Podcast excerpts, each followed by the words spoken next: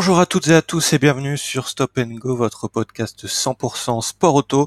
Et aujourd'hui, un épisode un peu particulier. C'est un épisode débriefing de ce qui s'est passé lors du week-end italien à Monza. Vous êtes donc sur l'épisode numéro 2 qui sera, je l'espère, et je vais tout faire pour bien plus court que l'épisode numéro 1.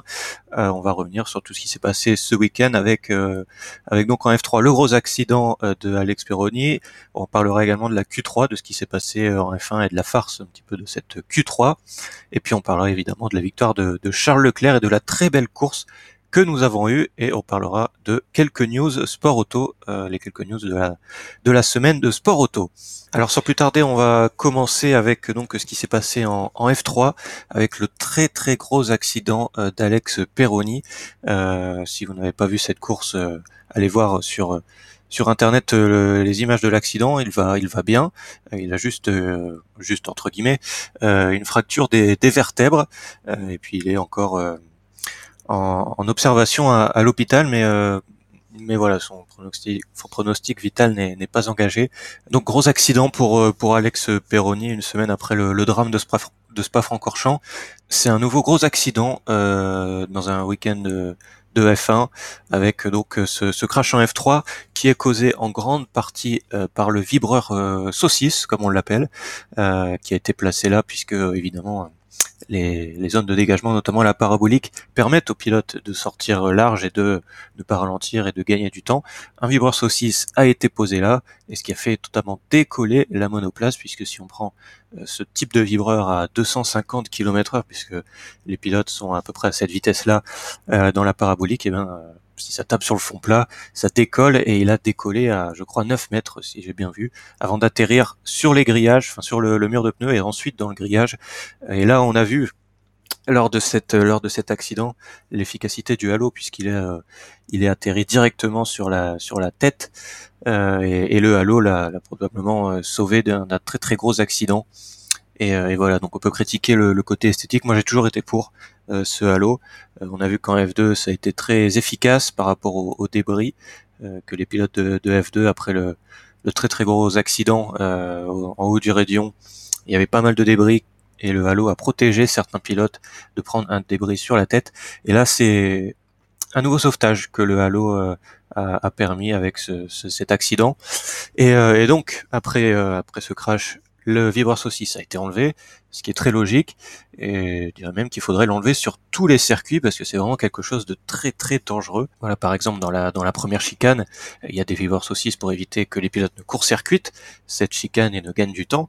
Sauf que forcément à vitesse faible, il y a très peu d'incidence. Mais imaginez euh, s'il se passe quelque chose comme euh, l'année dernière avec Ericsson, où il perd euh, la monoplace parce que le DRS est ouvert ou tout simplement parce que voilà il y a un accident et que le, pilote perd la monoplace à, à, haute vitesse avant de taper sur les Il va taper ses saucisses, euh, ses vibreurs saucisses à, à, très haute vitesse et ça va partir en, en cacahuète. Donc je pense que on l'avait vu avec Jean-Éric Vergne en, en 2012 ou 2013 euh, avec Toro Rosso, où il avait euh, mal au dos pour euh, le prochain, la prochaine course qui était à Singapour. Là, il, s'en était très bien sorti, le pilote français, mais mais je pense qu'on peut vivre un, vrai drame avec ces, ces vibreurs saucisses et je comprends pas pourquoi il y a, y a ce type de vibreur encore sur un, sur un circuit de, de F1 alors qu'on parlait de la, de la sécurité dans le premier épisode. Là, ça fait clairement partie de, de la sécurité. Quelque chose de possible euh, serait de mettre euh, une bande d'herbe, alors euh, pas énormément, un mètre, deux mètres de bande d'herbe, pour que le pilote, bah, s'il fait une erreur, bah, perde du temps, et puis après de l'asphalte, et après du gravier, et après le mur. Je pense que ce serait peut-être la meilleure des solutions pour pour pour pénaliser à la fois le pilote, mais qu'il puisse s'en sortir sans forcément euh, finir dans les graviers et sortir la voiture de sécurité. Donc euh, donc voilà, n'hésitez pas à réagir sur ce qui s'est passé en, F3, mais c'est vrai que c'est aussi surtout à cet endroit-là, ça a été une très très grosse erreur et ça a été tout de suite enlevé. Et ce qui est dommage également, c'est de voir que maintenant on est obligé de regarder euh, millimètre par millimètre les images pour savoir si un tour est valide ou pas. Je trouve ça assez dommage. Voilà, vous mettez une petite bande d'herbe et au moins la question ne se pose même pas. Euh, autre autre farce de ce week-end, c'est euh, ce qui s'est passé en Q3. Euh, vous êtes certainement euh, aperçu les pilotes qui n'avançaient absolument pas après la dernière tentative. Euh, 8 pilotes sur 10 n'ont pas pu faire un tour, puisque le 9 c'était Raikkonen qui s'est craché à la parabolique. Donc le, le, dernier, le seul qui a pu faire un tour, c'est Carlos Sainz, et il a fait, je sais plus le, le septième ou huitième temps. C'est une, une vraie farce, comme la F1 peut nous en faire, comme elle nous en a fait aux États-Unis en 2005, comme elle nous en fait ce week-end euh, à Monza. Euh, limite du système peut-être de cette Q3, euh, surtout sur un circuit où l'aspiration est très important. Le problème, c'est que les pilotes peuvent faire ça entre équipiers, ce qui était prévu chez Ferrari. Leclerc avait l'aspiration au premier run, Vettel devait l'avoir au deuxième. Finalement, il ne l'a pas eu et il a terminé quatrième. Voilà, peut-être les limites du, du système. J'ai vu que certains souhaitaient revenir à une qualif en un tour. Pourquoi pas? Pourquoi pas? Même si je pense que ce système de Q1, Q2, Q3 est peut-être le meilleur euh, actuellement. Pourquoi pas un retour du système en un tour C'était euh, voilà, pas vraiment d'avis à ce sujet. Q3 ou en un tour. Les deux ont du bon, les deux ont du mauvais. Euh, donc donc à voir ce qui va se passer dans le futur. Je pense que on reverra pas ce type de de, de farce en Q3. Déjà à Singapour, où là les pilotes vont prendre de la marge. Là, il y avait aucune marge, les pilotes sont sortis à 2 minutes, alors qu'ils voulaient sortir à 2 minutes 30. C'est vraiment euh, quelque chose de, de, de ridicule. Voilà, la F1 c'est faire des choses ridicules.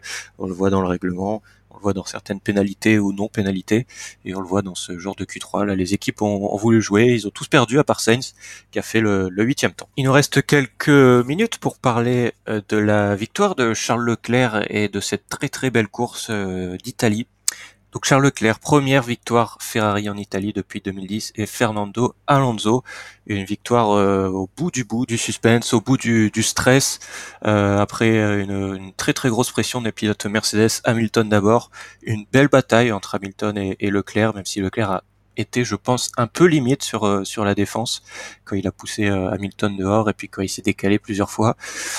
Peut-être qu'en début de saison, ça aurait valu une pénalité, mais depuis l'Autriche, on voit que les, les commissaires sont très cléments envers, ce, envers les, les différents faits de course. Et, euh, et, là, il a juste pris un, un avertissement, un drapeau euh, noir et blanc, ce qu'on prend euh, généralement sur les, sur les jeux de, de F1.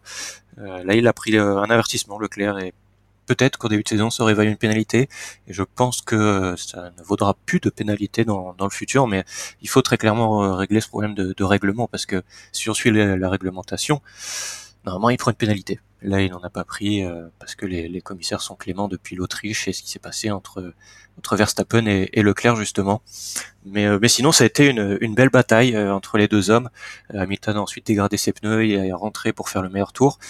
et, et c'est Bottas qui, qui a tenté sa chance. Il a fait une erreur dans le dernier tour alors qu'il avait peut-être une opportunité avec le DRS on ne saura jamais. En tout cas, Leclerc, deuxième victoire en deux courses, deux pôles en deux courses. C'est euh, l'homme fort de cette euh, reprise euh, après la pause estivale. Je pense que ce sera beaucoup plus compliqué pour Ferrari jusqu'à la fin de la saison. Peut-être, peut-être à Sao Paulo, Interlagos, où là le moteur et le, et, le, et même le châssis qui est pour la vitesse de pointe chez Ferrari va aider énormément mais sinon ça va être euh, ça va être euh, très compliqué pour le reste de la saison pour euh, pour Ferrari je pense. Je pense pas de victoire. Singapour ça se jouera entre Mercedes et, et, Red Bull. Suzuka je pense que Red Bull sera sera bien aussi. pour des circuits comme comme Russie, ce sera plus pour Mercedes. Peut-être États-Unis pour Ferrari, on verra avec la longue ligne droite. Mais ce Mexique, je pense, ce sera pour pour Red Bull aussi. Et, et voilà, donc peut-être une fin de saison un peu plus compliquée pour la Scuderia. On verra ce qu'elle ce qu'elle pourra faire. En tout cas, Leclerc a clairement pris le pas sur Vettel qui a encore fait une erreur. Malheureusement, le pilote allemand depuis l'année dernière et le Grand Prix d'Allemagne, euh, c'est plus le même pilote. Hein. On sent que dans la tête, euh, il s'est passé quelque chose. Voilà, c'est vraiment terrible de, de, le voir parce que c'est quand même un quadruple champion du monde et quand même un, du talent et un très gros niveau et c'est vrai que de le voir en souffrance comme ça c'est terrible. Et j'espère que, que ça ira mieux pour euh, pour lui.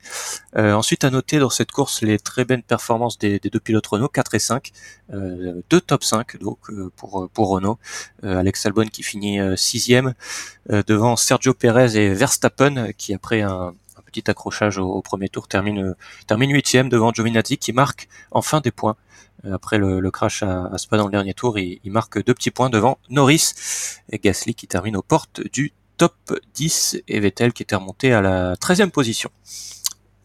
devant Russell, Raikkonen, Grosjean, Kubica et les abandons de Magnussen, Kiat et Carlos Sainz. Très vite parler de ce qui s'est passé euh, quand Vettel est, parti en tête à queue. On va pas l'accabler plus que ça, mais c'est vrai que c'est vraiment euh, quelque chose de, très dangereux ce retour en piste, d'avoir percuté euh, Stroll qui a fait exactement la même chose. Alors il a dit que Vettel était stupide sur le coup, mais il a exactement fait la même chose sur Gasly. C'est vraiment des choses très très dangereuses. Et peut-être que ça aurait valu un peu plus qu'une un stop and go de 10 secondes parce que vraiment c'est des choses qu'on ne veut pas voir, c'est des choses très très dangereuses. Et, voilà, stop and go pour Vettel, juste euh, je sais plus combien a pris euh, Stroll, 5 euh, ou 10 secondes. Non, un drive-through, drive-through pour pour Stroll. Peut-être qu'il aurait qu'il aurait fallu qu'il prenne également un, stop and go de 10 secondes. Il nous reste quelques minutes pour parler des quelques news. Alors juste avant, on va refaire un petit récapitulatif de ce qui s'est passé à Monza, avec en F3 la victoire de Robert Schwartzmann euh, dans la course 1 et de Yuki Tsunoda en course 2. En F2, la course longue a été remportée par Matsushita et en course sprint par Jack Etken. Deux très deux hommages à Antoine Hubert sur le podium, la Marseillaise en course longue et le drapeau français brandi par Jack Etken en course sprint deux très très beaux hommages euh, rendus par euh, le, groupe euh, et les pilotes F2. C'était vraiment très très joli et très très sympathique à voir et, très touchant. et puis en F1, on a donc la, pole position pour Charles Leclerc, la victoire pour Leclerc et le meilleur tour en course pour Lewis Hamilton qui remporte donc le petit point du meilleur tour puisqu'il a fini en troisième position. Les quelques news de sport auto pour terminer ce podcast et ce deuxième épisode avec, vous les avez peut-être vu, ces, c'est news. Euh, Jenson Button qui sera à la finale du DTM à Hockenheim. Ce sera du 4 au 6 octobre prochain. Il sera au volant de la Honda qui l'utilise en Super GT japonaise. Euh, plutôt une bonne nouvelle de voir Jenson Button revenir sur le continent européen et de faire une course sur le circuit de d'Hockenheim. Euh, les courses de DTM qui sont disponibles gratuitement sur euh, sur YouTube en, streaming. Donc ce sera le, du 4 au, 6 octobre. Button qui fait un peu une, une même carrière que qu'Alonso après la F1. Il s'essaye à différentes catégories. Il a fait, fait les, les 24 heures du Mans il y a quelques années. Il fait là de la Super GT euh, japonaise. Il a malheureusement, je crois, abandonné euh, euh, dans sa course ce week-end et donc il sera au DTM à Hockenheim puisque le DTM et la Super GT japonaise souhaitent un rapprochement entre les deux disciplines. Deuxième news, les organisateurs des FIA Motorsport Games de Rome, qui se dérouleront du 1er au 3 novembre, sur le tracé de Vallelunga, euh, ont confirmé la présence du Danemark sur 5 des 6 épreuves au menu. La nation nordique sera engagée en GT, en F4, en drift, en karting et en e-sport. Euh, voilà, donc si vous êtes intéressé par les FIA Motorsport Games, je ne sais pas si ce sera disponible euh, en streaming gratuitement, mais en tout cas ça, se déroulera du 1er au 3 novembre. autre, autre news, en marge de la sixième manche du VLN 2009-2019 pardon, au Nürburgring, les organisateurs du championnat allemand confirmé les dates des neuf courses au menu pour la campagne 2020. La première course sera du 21 mars 2020 et la dernière sera le 24 octobre 2020. Je ne suis absolument pas ce championnat, mais peut-être que certaines personnes suivent le championnat VLN et donc euh, les, les dates euh, de ce championnat ont été confirmées par les organisateurs. Et la dernière news, c'est la livrée de Audi pour la saison 6 de Formula électrique qui a été dévoilée. Euh, un peu plus de rouge pour cette euh, Audi, voilà. sinon dans l'ensemble c'est c'est quasiment la, même chose pour ce championnat de Formule électrique qui commencera dans les prochains mois. Voilà pour cet deuxième épisode de ce podcast Stop and Go qui a été plus court, la moitié plus court. J'espère qu'il vous aura plu. N'hésitez pas à réagir sur ce qui s'est passé ce week-end euh, en Italie, à réagir euh, sur les différentes polémiques qu'il y a pu y avoir, et puis sur euh, sur les résultats de, de ce week-end italien. et puis n'hésitez pas également à suivre sur les réseaux sociaux pour savoir les thématiques des prochaines des prochaines émissions, des prochains épisodes, qui je pense sortiront tous les lundis. midi. on verra par rapport à, à, la semaine prochaine la thématique, s'il y a un peu d'actualité ou, ou, pas. Sinon, ce sera sur l'e-sport très probablement. Mais euh, s'il se passe quelque chose dans l'actualité, bien évidemment, cet épisode sera sur cette thématique. Merci à tous euh, d'avoir suivi ce deuxième épisode de Stop and Go et on se retrouve très prochainement pour un nouvel épisode. Bonne journée à tous. Salut.